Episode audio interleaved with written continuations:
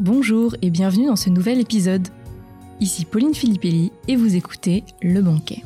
Le Banquet, c'est le podcast pour les passionnés de livres sous toutes ses formes, que ce soit la littérature classique, de développement personnel, les magazines, tout y passe. Cette semaine, je vous propose de nous intéresser à une figure française bien connue, Jean de La Fontaine. Il se trouve que cette année, nous fêtons les 400 ans du poète car il est né en juillet 1621. Tout le monde connaît ses fables et personnellement, je connais par cœur encore aujourd'hui le corbeau et le renard depuis que j'ai dû l'apprendre par cœur en primaire. Jean de La Fontaine est un personnage rêveur qui aime la vie, les femmes, la liberté. À l'image de ses fables et de ses contes, il est à la fois malicieux et philosophe, nonchalant et provocateur. Je vous propose de remonter le temps de quatre siècles à la rencontre de Jean de La Fontaine. Jean de La Fontaine est né en 1621 et est le fils aîné de notables installés à Château-Thierry. Il vivait donc en province, loin des grandes villes, et on peut dire qu'il a eu une enfance plutôt heureuse, où il avait tout le loisir de flâner dans la nature. Il est d'ailleurs sensibilisé à cette nature grâce à son père Charles, qui était ce qu'on appelait maître des eaux et forêts, c'est-à-dire qu'il était en charge de la surveillance et du contrôle des forêts royales. En gros, il gérait toutes les activités liées à l'exploitation du bois, à la chasse, à la pêche, à l'entretien des eaux et des barrages. Un peu avant ses 20 ans, ses parents font intégrer à La Fontaine l'oratoire de Paris, ce qui n'est pas franchement une très bonne idée car un séminaire est un établissement d'enseignement catholique qui forme les futurs prêtres. Et autant vous dire que ça ne colle pas du tout avec le tempérament de Jean de La Fontaine. Le séminaire est une institution très dure, très sévère, très pieuse, et La Fontaine est déjà un séducteur, un coureur de jupons. Et il ne s'intéresse pas du tout aux enseignements religieux. Il connaît le latin et il est passionné par Platon, Ésope et ses fameuses fables qui inspireront donc son œuvre, j'y reviendrai plus tard. Il s'intéresse donc à des auteurs antiques mais aussi contemporains. Le jeune homme se montre d'ailleurs impertinent, préférant lire des romans d'amour plutôt que les ouvrages théologiques qui lui sont imposés. On voit déjà avec cet épisode le tempérament du poète qui clairement veut vivre une vie de plaisir plutôt que de vivre en fonction de ses devoirs ou d'une carrière professionnelle. Bon, autant vous dire qu'il ne restera donc pas bien longtemps au séminaire et est presque chassé à peine un an après l'avoir intégré. Il décide alors de choisir une toute autre voie, il commence des études de droit. Mais ne vous y trompez pas, il a surtout l'intention de profiter de sa jeunesse et de la vie parisienne. C'est alors que Jean commence à devenir Jean de La Fontaine, le poète. Il fréquente un cercle littéraire, appelé les Paladins de la Table Ronde, qui sera déterminant dans sa vie, puisqu'il y rencontre certains futurs écrivains, comme Paul Pélisson, qu'il retrouvera par la suite à la cour. Il y retrouve notamment son ami d'enfance, le poète François de Maucroix. Tous sont ambitieux et veulent se faire une place dans le monde, car grâce à la littérature, ils peuvent espérer se faire remarquer et peut-être devenir quelqu'un. À Paris, Jean de La Fontaine profite donc de sa jeunesse lors de ses soirées arrosées, mais cela ne l'empêchera pas d'obtenir son diplôme d'avocat en 1649 à 28 ans. Toutefois, une fois ce diplôme en poche, il doit retourner auprès de son père et commencer à le seconder dans son travail. Alors, à noter qu'entre-temps, en 1647, donc deux ans avant la fin de son diplôme, il épouse Marie Héricard, qui a alors 14 ans, et est un excellent parti car elle est issue d'une famille de magistrats et donc lui offre une dot très importante. Grâce à ce mariage, La Fontaine devient alors cousin par alliance du célèbre dramaturge Jean Racine, et les deux hommes n'auront d'ailleurs une grande amitié. Mais autant vous dire que ce mariage avec Marie et Ricard ne va pas être des plus heureux, car il s'agit d'un mariage arrangé par son père et l'oncle de Marie, donc rien de romantique là-dedans, mais aussi parce que, bah, il faut bien le dire, notre cher Jean de La Fontaine n'est pas franchement fidèle. Et là où c'est assez moderne, c'est que s'il délaisse sa femme, il n'est pas du tout jaloux de ses tromperies à elle, car La Fontaine est un homme profondément attaché à la liberté, et il considère en quelque sorte que, comme il la trompe allègrement, elle peut tout à fait en faire autant. De ce mariage naîtra un petit Charles, mais La Fontaine ne s'en occupe pas et délaisse sa famille. Et oui, car Jean de La Fontaine n'a qu'une obsession, devenir poète. Et il y consacre tout son temps au détriment de ses obligations de maître des eaux et forêts. À noter qu'en 1654, à 33 ans, il publie une comédie intitulée L'Eunuque, mais ce texte passe totalement inaperçu. Pour percer et se faire un nom, la Fontaine doit trouver un protecteur, un mécène, quelqu'un qui puisse l'aider à se faire connaître. Et grâce à son oncle par alliance, Jacques Janard, il va rencontrer un des hommes les plus puissants du royaume, Nicolas Fouquet. Nicolas Fouquet est le surintendant des finances de Louis XIV à l'époque de Mazarin et procureur général du Parlement de Paris. Et entre parenthèses, c'est lui qui a fait bâtir le magnifique château de Vaux-le-Vicomte. Cet homme, amoureux des arts, a plusieurs artistes sous sa protection et La Fontaine décide alors de tenter sa chance. Pour parvenir à ses fins, il va lui écrire un poème intitulé L'Adonis, parlant de l'amour tragique entre Vénus, la déesse de l'amour, et un jeune chasseur. Fouquet est totalement séduit par la sensibilité qui se dégage du poème. On peut d'ailleurs parler d'une belle rencontre entre les deux hommes qui s'apprécient sincèrement. C'est ainsi qu'en 1658, à 37 ans, Jean de La Fontaine rentre au service de Nicolas Fouquet. En gros, en échange de poèmes, Fouquet va verser une pension à La Fontaine. Petit à petit, La Fontaine prend ses marques à la cour de Fouquet et gagne en notoriété. Il va d'ailleurs y retrouver son ami Paul Pélisson, qu'il avait rencontré, rappelez-vous, à Paris, dans le cercle littéraire, et qui est devenu très influent à la cour de Nicolas Fouquet, mais aussi Jean Racine, qui est donc, je vous le disais, un cousin de sa femme Marie. Seulement, ça va se compliquer pour Jean de La Fontaine, et cette stabilité va être ébranlée. En effet, l'histoire ne se finit pas très bien pour Nicolas Fouquet, qui sera arrêté à Nantes en 1661 par un certain D'Artagnan, et il mourra d'ailleurs 19 ans plus tard en prison. En effet, la frontière entre la fortune de Fouquet et celle gagnée au nom du royaume était on ne peut plus floue. Jean-Baptiste Colbert, qui est intendant aux finances, va en avertir Louis XIV, qui va alors le faire condamner pour détournement de fonds publics et crime de lèse-majesté. alors vous vous en doutez, la situation de Jean de La Fontaine se complique. Lui qui commençait enfin à se faire un nom, à avoir une situation stable auprès de ce mécène puissant, n'a à présent plus de protecteur.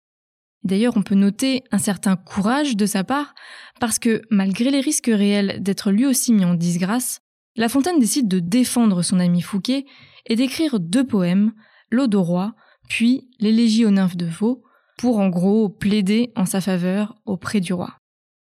En 1663, suite à cette affaire, Jean de La Fontaine va faire un voyage dans le Limousin. En fait, il accompagne Jacques Janard, qui lui avait présenté Fouquet, qui lui a été limogé. Durant ce voyage, il écrit des lettres à sa femme pour lui raconter ce qu'il voit, les villes qu'il découvre, les magnifiques châteaux de la Loire, les gens qu'il rencontre. Ces lettres seront d'ailleurs publiées à titre posthume dans un livre intitulé Relations d'un voyage de Paris en Limousin. Après cette année de voyage, qui sera d'ailleurs la seule de sa vie, La Fontaine doit maintenant repartir à la conquête de son destin et reprendre les choses là où il les avait laissées, et pour ce faire, il doit trouver un nouveau mécène. En 1664, il décide de se mettre au service de Marguerite de Lorraine, la duchesse d'Orléans, qui est donc la veuve de monsieur le frère du roi Louis XIII, Gaston d'Orléans, qui habite alors au palais du Luxembourg. Il devient alors ce qu'on appelle un gentilhomme. Jean de La Fontaine va rentrer dans une phase très prolifique où il va beaucoup écrire. On peut d'ailleurs remarquer qu'il a relativement pris son temps parce qu'il a quand même 43 ans. En premier lieu, il ne publie pas encore ses fameuses fables, mais des contes et nouvelles en vers. Alors, bien sûr, La Fontaine n'est pas le plus pieux des hommes, vous l'avez compris, il navigue entre élégance et provocation, c'est pourquoi ses contes sont des contes grivois et pas franchement au goût de l'église. Il y raconte des histoires licencieuses, mais tout l'art de La Fontaine est de raconter ces histoires grossières avec beaucoup de raffinement, ce qui va beaucoup plaire, car elles sont très divertissantes. Et c'est ainsi que ces contes vont faire le tour des salons, où se réunissent les bourgeois de l'époque, et où la diffusion est très rapide. et on commence sérieusement à entendre parler de Jean de La Fontaine. Il devient alors très plébiscité, malgré que le roi le boude et le boudera d'ailleurs toute sa vie. Ce n'est qu'en 1668, à 47 ans, que Jean de La Fontaine va alors publier ses premières fables. Et c'est d'emblée un immense succès. On peut d'ailleurs dire que La Fontaine a connu le succès de son vivant. L'ouvrage s'appelle Fables choisies, mises en vers par Monsieur de La Fontaine. Et on comprend mieux ce titre quand on sait qu'il n'a pas inventé ses fables, mais qu'il s'est allègrement inspiré des fables d'un écrivain grec de l'Antiquité, Ésope. Les fables sont un genre littéraire très ancien qui met en scène la plupart du temps des animaux et dont le récit allégorique propose une morale. Dans les fables d'Ésope, on retrouve des textes aux noms étrangement familiers comme le loup et l'agneau, la tortue et le lièvre, le corbeau et le renard. En fait, il faut comprendre qu'à l'époque, les fables étaient utilisées pour l'éducation des enfants et que ces fables n'étaient pas très ludiques, si vous voulez. C'étaient des textes très descriptifs et absolument pas divertissants. Tout le monde connaît ces fables, et le génie de Jean de La Fontaine, c'est de les remanier en en faisant des récits chantants. Pour vous aider à vous rendre compte, prenons le début de la fable d'Ésope, le corbeau et le renard. Un corbeau ayant volé un morceau de viande s'était perché sur un arbre.